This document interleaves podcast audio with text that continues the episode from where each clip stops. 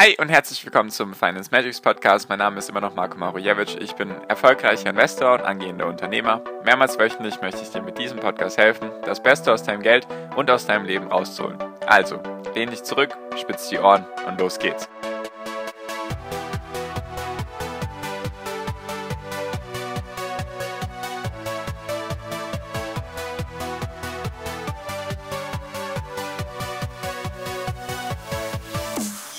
Hi und herzlich willkommen zum Finance Magics Podcast. Wir sind heute bei Folge 217 und heute geht es um das nächste Learning aus dem Wirecard Desaster.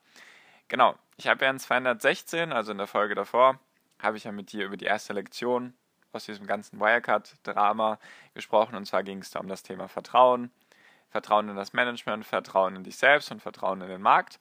Auf jeden Fall anhören, falls du Wirecard-Investor warst oder immer noch bist oder einfach allgemein aus solchen Fehlern lernen magst. Ich versuche immer, mir die Fehler von anderen anzuschauen und daraus zu lernen, natürlich auch meine eigenen, was eben dazu geführt hat, dass ich diesen Fehler mache und was ich eben daraus lernen kann. Finde ich eben sehr wichtig, damit du einfach besser wirst.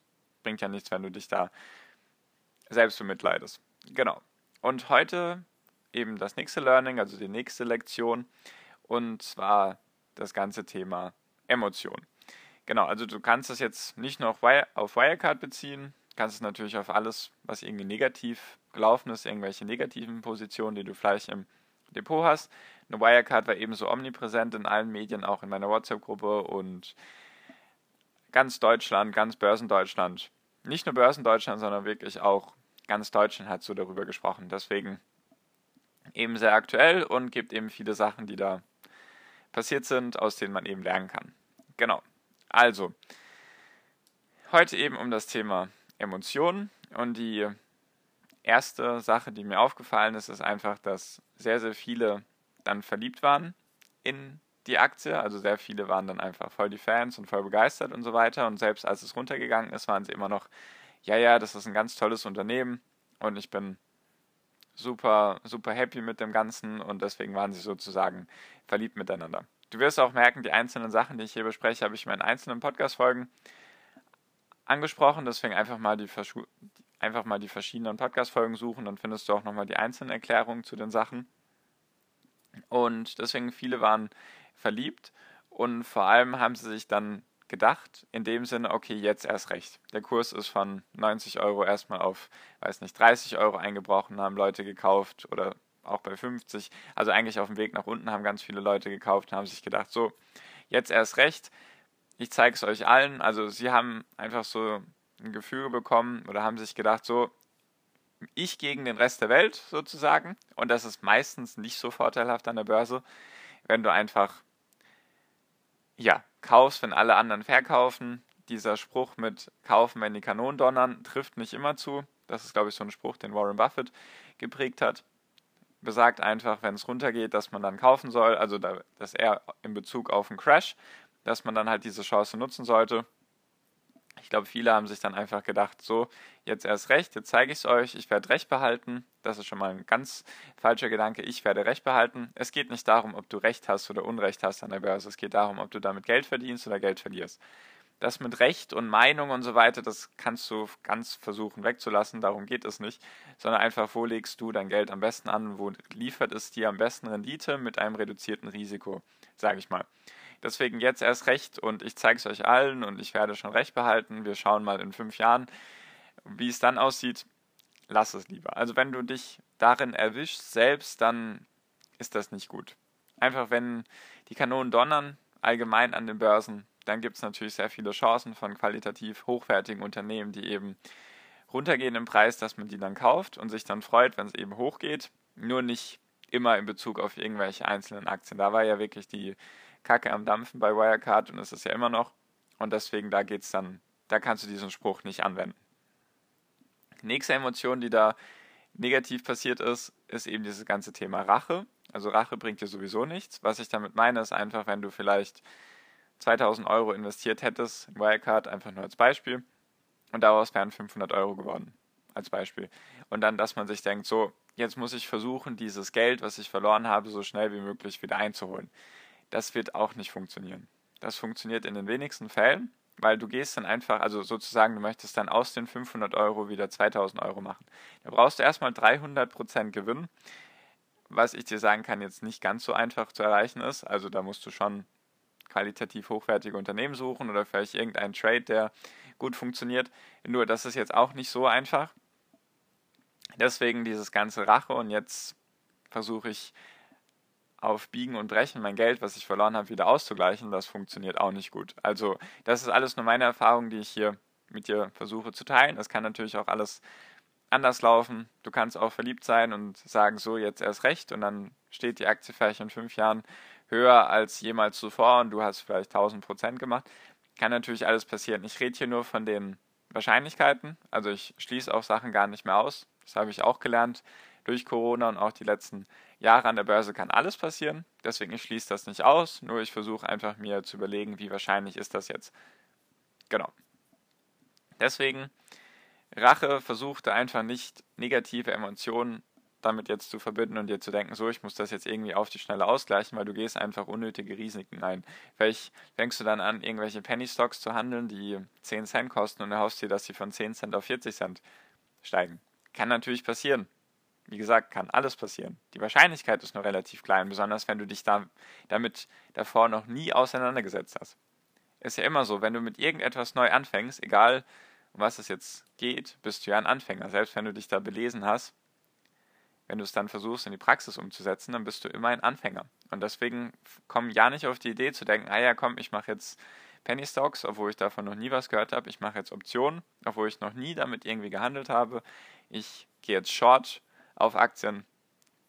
Versuch dich, wenn dich irgendwelche Sachen zu, wenn dich irgendwelche Sachen interessieren, sowas wie Short gehen oder Optionsscheine oder Penny Stocks, dann musst du dich erstmal weiterbilden und dann versuchen langsam mit, sage ich mal, einem kleinen Betrag, den du auf jeden Fall verschmerzen kannst, selbst wenn alles flöten geht, dann damit anfangen. Aber jetzt nicht dieses, du hast vielleicht aus deinen 2000 Euro bei Wirecard, hast du 500 Euro gemacht und jetzt gehst du auf einmal in Penny Stocks und denkst dir, so, super, ich mache jetzt morgen 500 Prozent. Wie soll das denn funktionieren? Also, klar kannst du Glück haben, das ist immer dieses Ding, man kann auch Glück haben, nur wie oft kannst du das reproduzieren? Das ist eben auch der Gedanke dabei.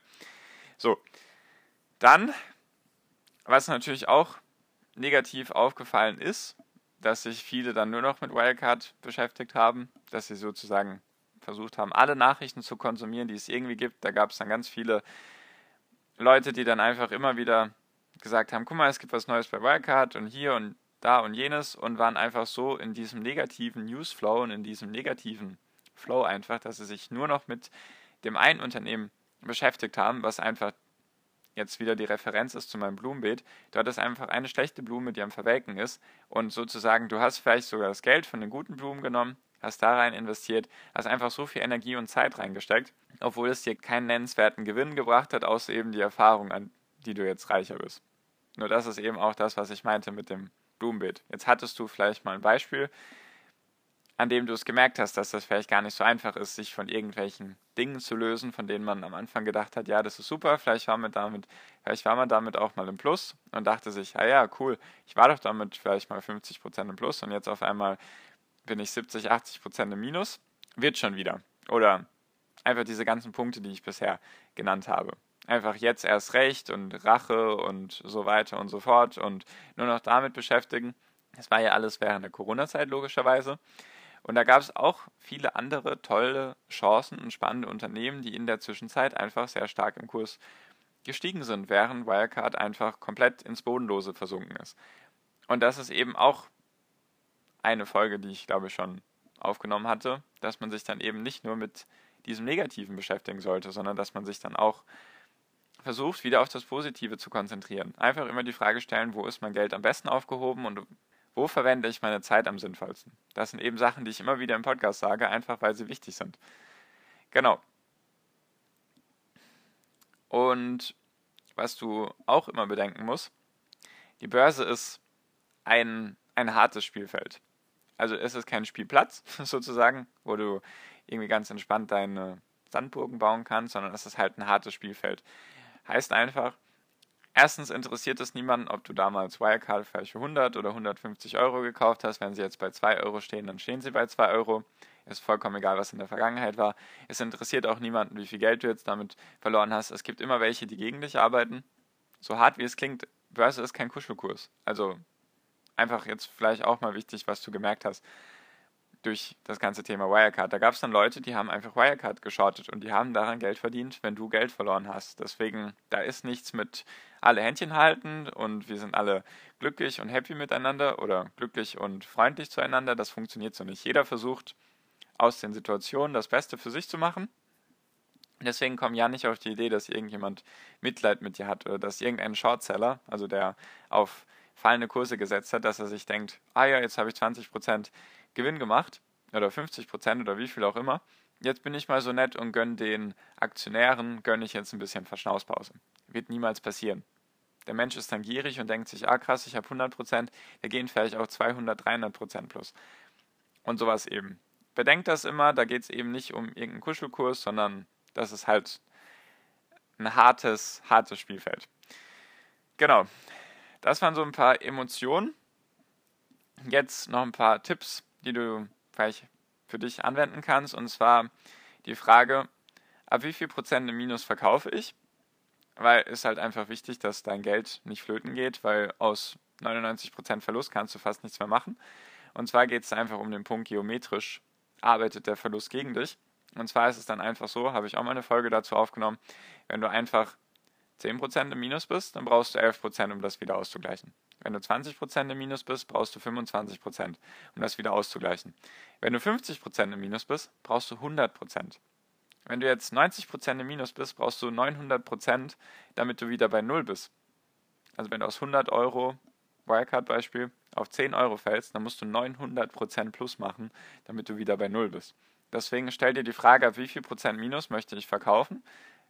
Eben natürlich, wenn du das wirklich möchtest, aber bei solchen Beispielen wäre es natürlich angebracht gewesen, weil mit aus 1000 Euro 25 Prozent zu verlieren, ist besser, als aus den 1000 Euro 90 Prozent zu verlieren. Weil du kannst dann mit den übrig gebliebenen 75 Prozent beim ersten Beispiel viel mehr anfangen, als wenn du nur noch 10 Prozent zum Beispiel zur Verfügung hast. Deswegen stell dir die Frage, einfach bedenke immer, wenn du im Verlust bist, wie viel Prozent müsstest du dann machen, damit du es wieder ausgleichst? Lohnt sich das überhaupt? Ist das realistisch? Wie wahrscheinlich ist das? Eben die Wahrscheinlichkeit so im Kopf behalten. Und ein anderer Tipp, den ich hier mit auf den Weg geben würde, ist einfach, wie groß soll meine Position sein? Also nicht in Euro oder absolut, sondern prozentual im Verhältnis zu deinem gesamten Depot. Wenn du eben 10.000 Euro hast in deinem Depot, ist jetzt die Position mit 20% gut für dich, kannst du damit gut schlafen gehen, sage ich mal. Kannst du damit entspannt dich ins Bett legen und dir nicht denken, oh, was passiert, wenn ich am Montag sagen wir mal, Wochenende war und am Montag schaust du in dein Depot, hast du dann Angst, dass irgendwas Negatives dasteht, weil vielleicht deine größte Position dann 10% im Minus ist und dann, ja, hast du einfach etwas, womit du dich nicht wohlfühlst. Deswegen stell dir auch immer die Frage, wie groß sollte meine Position sein, einfach damit es sich für dich gut anfühlt. Meine aktuell größte Position sind, glaube ich, also die größte Position hat, glaube ich, 26, 27 Prozent aktuell. Damit fühle ich mich super wohl. Würde sie, würde sie jetzt höher sein, wäre es vielleicht anders. Auf jeden Fall habe ich sie bewusst auch so groß aufgebaut.